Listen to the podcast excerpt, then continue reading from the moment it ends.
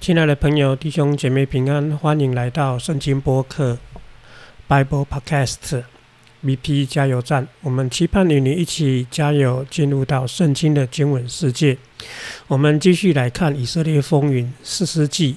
我们来看第五位士师基甸。基甸这位士师呢，大家都很熟悉哈，他的故事我们都啊非常的了解，几乎都可以背了哈。不过呢，我们啊。在这个 BP 加油站里面呢，啊，我们其实看这些故事呢，啊，我们的想法还有我们努力的方向呢，是要把一些啊平时注意不到的细节把它挖出来，哦，让整个故事可以变得啊比较立体。那么我不晓得亲爱的朋友哦，当你想到机电呢，你会想到什么？哦，你会想到什么？大概它什么事情会让你印象深刻？大部分人会想到基甸跟他的三百个勇士，哈，当然这是啊非常啊明显的哈一个状况。但事实上呢，我们在读基甸的故事呢，或许我们可以夸啊，可以用更多的时间呢去观察基甸啊这一个人哦，基甸这位士师。那么事实上，每次我们在读这些故事的时候呢，这些故事呢不是跟我们无关哈，假如跟我们无关的话。这个故事读起来就是啊，不是那么深刻。那么偏偏呢，这个基甸呢，他跟我们一样都是啊人，一样都是人。那么事实上呢，在基甸身上看到的很多现象呢，在我们每个人身上也都看得到。因此呢，就是基甸这一个事实呢，非常有趣的地方。那么基甸是哪个支派的事实呢？我们记得呢，弟兄姐妹，我们在十世纪第一章的时候呢，有鼓励弟兄姐妹，你去把以色列那十二章啊，十二个支派的地图啊拿出来放在身边。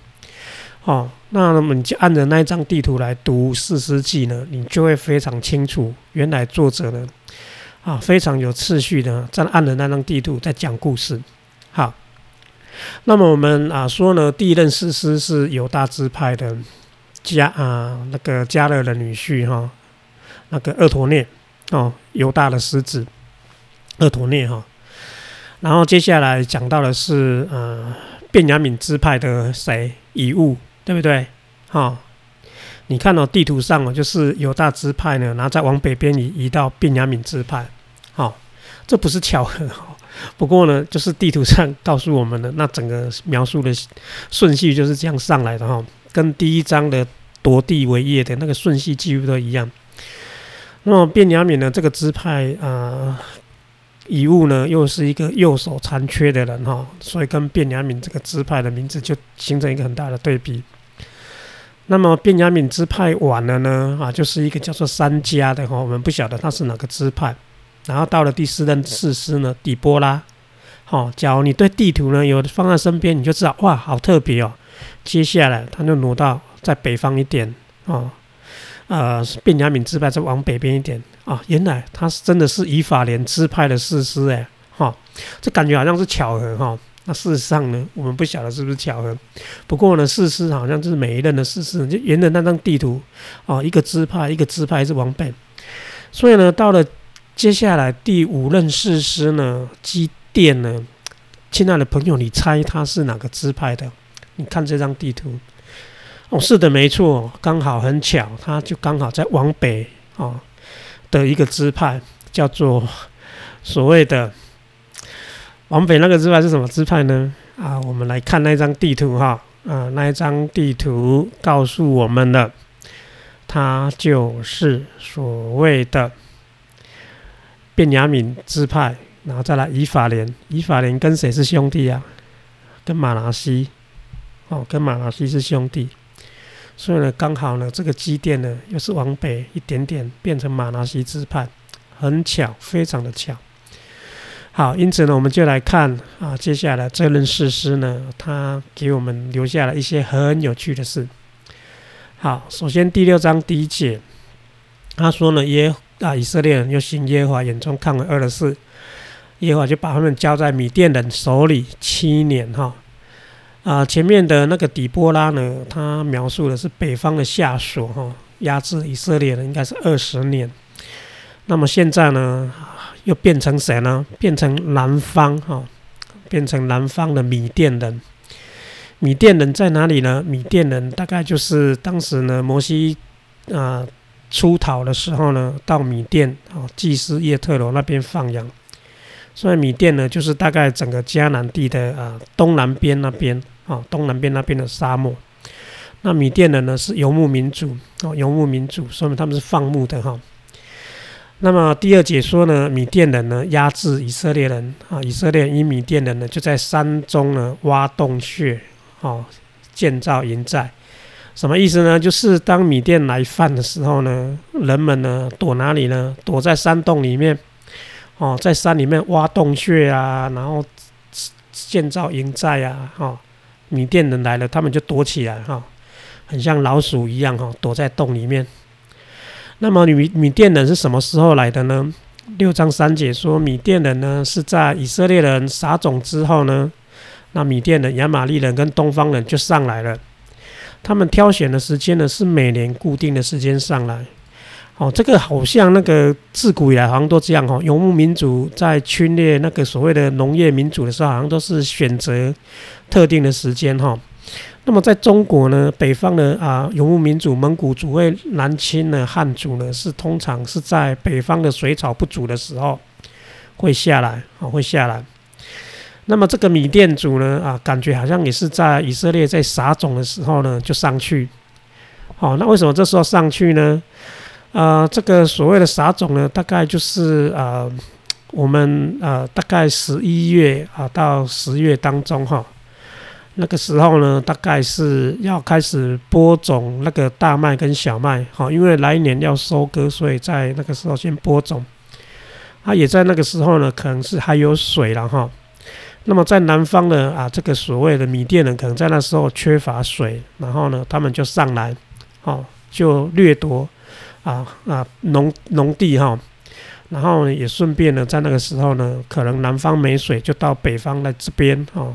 牧放他们的啊牲畜，所以呢，这个有点就是像游牧民族，每年呢候鸟很像，又很像候鸟。时间到了，它就上来，哦，所以他说，每逢撒种之后呢，米甸人还有什么？不单单米甸人呢，他今后还告诉我们是亚玛利人哦，哈，亚玛利人在哪里呢？在以色列的西南方，哦，亚玛利人。所以呢，他东南方的游牧民族跟西南方的游牧民族哦，都来了。还有东方人也来了哈，那东方人呢，大概是哪里的呢？可能是在阿拉伯沙漠当中的这些游牧民族了哈。因此呢，他们就来了，来他们就侵略所谓的以色列人。那么他们来的时候呢，是对着他们安营啊，然后毁坏土产啊，直到加萨。哇，加萨是是哪里呀？很恐怖诶，加萨已经是靠海了。所以呢，他们不单单肆虐以色列的呢，连非利士人都肆虐了哈，一直到加萨。而且呢，他们来肆虐的时候啊，他们说没有留下任何的食物，连牛羊驴什么都没留下，这很合理啦。游牧民族来训练啊，几乎大概就是全部掳掠走了，然后不可能留东西下来的。哦，这是很合理的一个啊情形。因此呢，啊，这些游牧民族侵略啊以色列地的时候呢，就造成怎样？经文第五节说，他们来的时候呢，啊，都带着牲畜跟帐篷来，很合理嘛。你游牧民族一定是带着牲畜跟帐篷来的。那但是他说像什么？像蝗虫那样的多。哇，他说他们铺天铺天盖地来的时候呢，哇，这个整整个像蝗虫一样哦，大军压境，黑压压的一片。所以就想象哦，在那个时候呢，哇，那个南方哦，南方、东南方、西南方，还有东方的所有的游牧民族。一涌而上哦，就来到了这个迦南地哈，那简直是像蝗虫这样的啊，铺天盖地的，然后人呢跟骆驼都无数，然后进入到国内毁坏的全地。这个大概呢，他们一旦进来呢，大概大概呢，土产呢什么都毁坏掉了哈，然后人大概也真的要躲起来哈，不能不躲。何况呢，他们是什么骑着骆驼来哦，游牧民族骑着骆驼来。那么在古代的时候呢，在所谓的近东这个地方哦，就中东啊这个地方呢，他们的战争的武器呢，游牧民族不是骑马，他们是骑骆驼，骑骆驼。所以骆驼呢，就是他们的什么啊马匹，类似战场上的马匹那样子，而骆驼呢的战力呢又比马还要吓人哦，因为骆驼哦那个整只比马还要快的哈。那因此呢啊，米甸人就因为这样哦，就入侵了。第六节说，以色列人因米甸人的缘故呢，极其穷乏，很惨，那就呼呼叫耶和华，就呼喊耶和华，向着耶和华哭喊。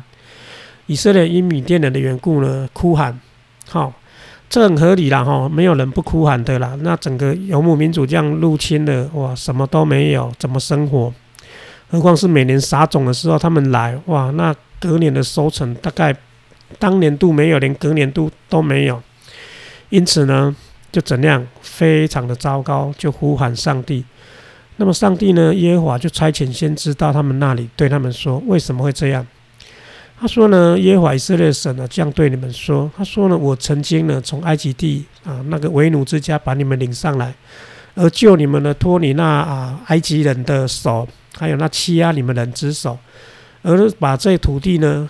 啊，赐给你们，就是把迦南地赐给你们，又把这地的人呢从你们眼前赶走。而且我当时呢，上帝有说呢，他是你们的神，你们在亚摩人、亚摩利人之地呢，不可以跟随他们的神。但是呢，你们不听，所以呢，上帝派先知来说呢，为什么他们会被欺压？因为他们跟从别神，哦，跟从别神。好，这就大概是呢，整个。那机电呢？啊，事实呢？他当时所面临的环境，大环境就是这样子。好，那他在马拉西哦，你看哦，他在马拉西支派哦，那最后呢，他会成为主角了。所以你看哦，那个大概呢，这个米甸人哦，游牧民族哦，他们从南往北哈这样移动哈，至少马拉西以下的支派呢，没有人挡得住。好，因为他至少，假如到了基甸那边、马拉西支派那边去了，就代表怎样？南方的犹大、以法莲、便雅敏都挡不住了，那就不用再说河东的啊加德跟跟流变了哈，那更不可能挡得住的了哈。所以你就可以知道呢，整个以色列全地呢，没有人可以挡得住这一批蝗虫哈，这批啊米甸来的蝗虫。你看哦，连。最勇猛的犹大支派跟便雅悯以法莲支派都挡不住哦，所以你看这米甸人的肆虐是多么的严重。那原因背后就只有一个，因为以色列人呢转离跟从别神，所以上帝呢耶和华就让他们面临到米甸人这样的欺压。好，那么这样的故事呢啊，在这种背景之下呢，他就要介绍一个主人翁上场了。这个主人翁是谁呢？就是我们的士师基甸。第十一节呢，说耶和华的使者呢，到了俄弗拉哈，就是在亚亚比以谢人亚斯的橡树下。那亚斯的儿子呢，基甸呢，啊，正在那边打麦子。哈，那经文说呢，基甸啊，在酒榨那里打麦子，原因只有一个，为了要防备米甸人。哦，所以这个士师刚登场的时候，还蛮蛮搞笑的，有点有趣哦。哈，他说呢，他把镜头呢，哦，刚刚讲完镜头呢，是拍了一个大的。照片呢？他拍的那个照片是米甸人铺天盖地往整个迦南地扑上来，往以色列地扑上来，然后所有的支派啊、全地呢都被怎样遭都被遭殃蹂躏过了。然后他把镜头呢突然就开始把镜头 zoom in 放大，把镜头呢啊开始啊聚焦在一个人，就那个人呢正在打麦子。那一般我们打麦子很热哦。假如我们读《路德记》就知道，打麦子是要晚上打的哈，要打麦子在晚上打的，那是非常热的哈，很像打稻谷一样，会刺的哈。所以呢，通常打麦子是要在空旷的地方晚上打，就没想到他说约亚士的儿子呢，基甸在哪边打麦子？在酒榨那里打麦子。酒榨是什么地方呢？酒榨就是类似前面所说的以色列所躲藏的山洞跟洞穴里面。所以你可以想象，这个约亚斯呢，是躲在那个酒架、酒架里面、酒窖里面哦，是没有人会发现他在哪里哈，就躲在那边打。原因就只有一个，为了要防备米甸人。好，防备米甸人就是他要在米甸人面前呢，可以逃离哈，可以逃离，就是逃离米甸人的的面呐哈，就是就是防备米甸，就从米甸人的脸眼前呢逃脱。哇，结果没想到呢，是他是避开了。米甸人的耳目了哈，也避开米甸人的脸哈，但是呢，他没有避开一个人的脸，那个脸是那个人是谁呢？上帝的使者，他避不了上帝的使者的脸，因为第十二节就告诉我们，当米甸这边一个人这边偷偷的打麦子的时候呢，上帝的使者呢，耶和华向他显现的。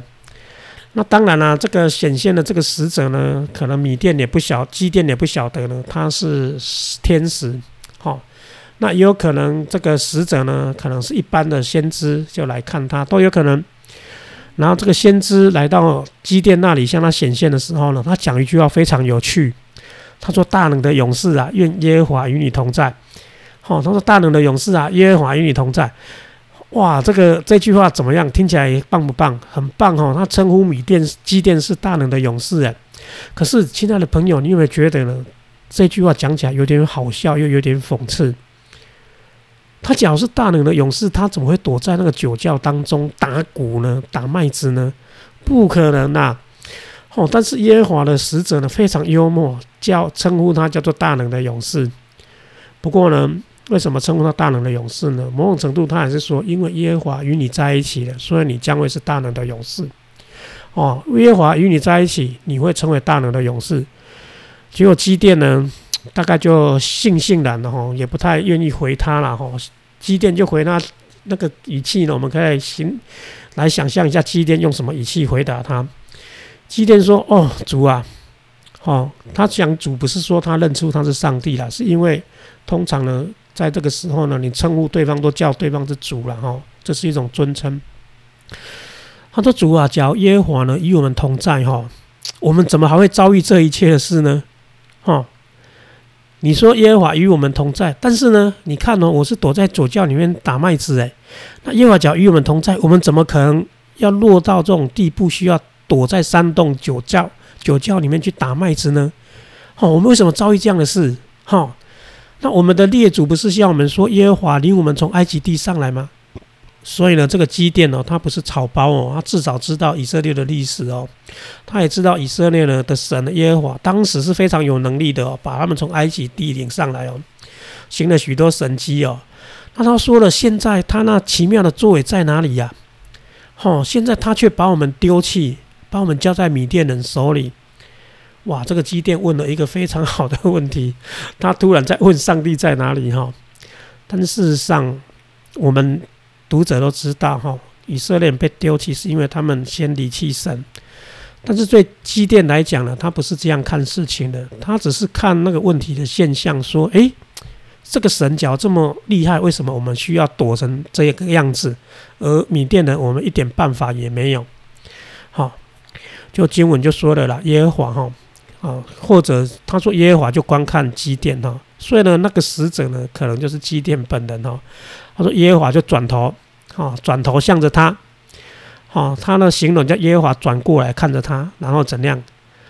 然后说呢，你靠着你这能力的，从米甸人手里去拯救以色列人，意思说呢，这个耶和华直接跟他说，他说就是你，啊，你说你要看耶和华能力，那么我就派你，派你去。你去，然后呢，靠着你手上的能力，你手上的能力，然后呢，啊，去拯救以色列人，从米甸人手里拯救一些人。难道我没有差遣你去吗？哈，我不是已经差遣你了吗？哇，这个祭奠不听还好哈，上帝没有回答他的话，反而跟他说不，我已经要从你身上了，派你去去拯救以色列人了。哇，这个基甸，你假如是基甸，你敢去吗？哦天哪！基甸还躲在那个酒窖里面打麦子，他拿什么去拯救以色列人呐？所以十五节基他就说了，基甸就对主说：“说主啊，我怎么有能力啦？哦，我何德何能呢？我怎么有能力去拯救以色列人呢？何况呢，我们家呢，在马拉西支派当中呢，是最贫穷的。我们我在我夫家又是最卑微的。基甸讲的没错。” 他们家在马拉西支派的，可能真的是很弱的哈。然后呢，不单单是他们家在马拉西弱呢，是连他在他们父家里面还是最小的。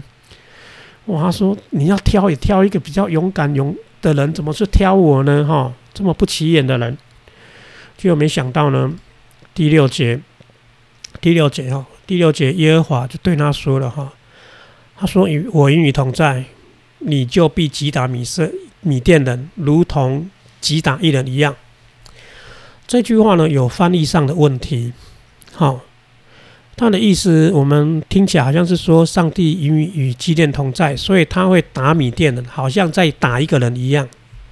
好，但是事实上这句话不是这个意思。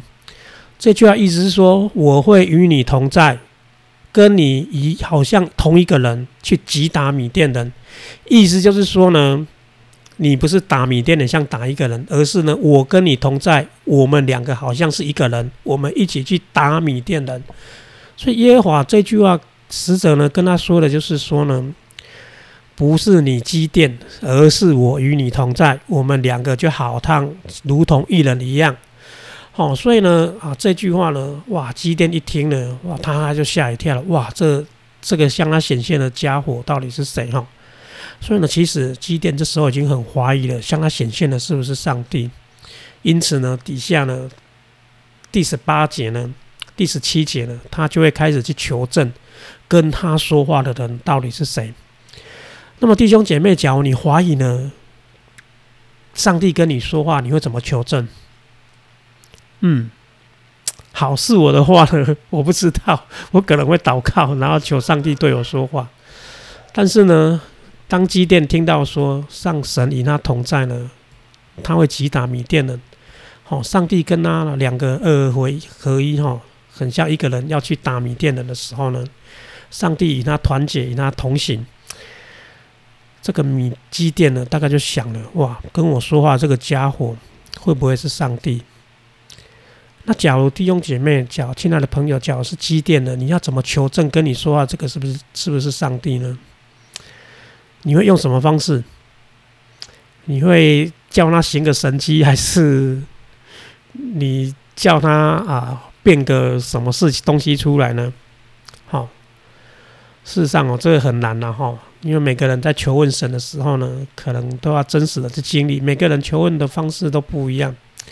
有的人说他求问上帝呢，是给求上帝给他很多印证，就是上帝真的听他的祷告就印证了，所以他知道上帝对他说话。那我个人呢，我个人比较没有这方面的经验了哈。不过呢，通常就是祷告。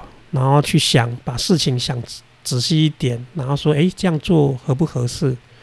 那假如合适的话呢，他心里面有平安就去做了。大概我我们是我我啦，跟大部分时候是这样去求问是不是上帝的意思，然后，但是呢，有趣的是呢，这个积淀呢，他要知道跟他说话的是不是上帝呢？他接下来呢，就会反映出基甸这个人的个性。会反映出他的个性。不过呢，我们不在这一次谈，我们会在下一个单元来谈。我们现在读到第十六节呢，只要知道一件事情，就是整个大场景呢，就是缅甸人啊，游牧民族铺天盖地的来，然后相对应的呢，有一个马拉西支派呢，哦，就是南方的支派都沦陷了啦。现在镜头移到马拉西支派了。那马拉西支派里面有一个自称为弱小的基甸呢，躲在山洞里面打麦子。然后上帝说他是大能的勇士，是非常有趣的一件事情哈。等于说他叫一个胆小鬼叫大能的勇士啊，然后上帝说会与他同在。好，那么接下来就要看基甸去求问了。好，基甸不能贸贸然的哈，就他就这样去打米甸的，他不是找死吗哈？他是一个有理智的人呢，他他就开始去求证，诶，跟他说话，这个到底是不是上帝啊？他已经开始怀疑了哈。好，我们先停在这里。我们下一个单元呢，来探讨一下机电怎么了解跟他说话的是上帝或是上帝的使者。我们先停在这里，我们下次再见。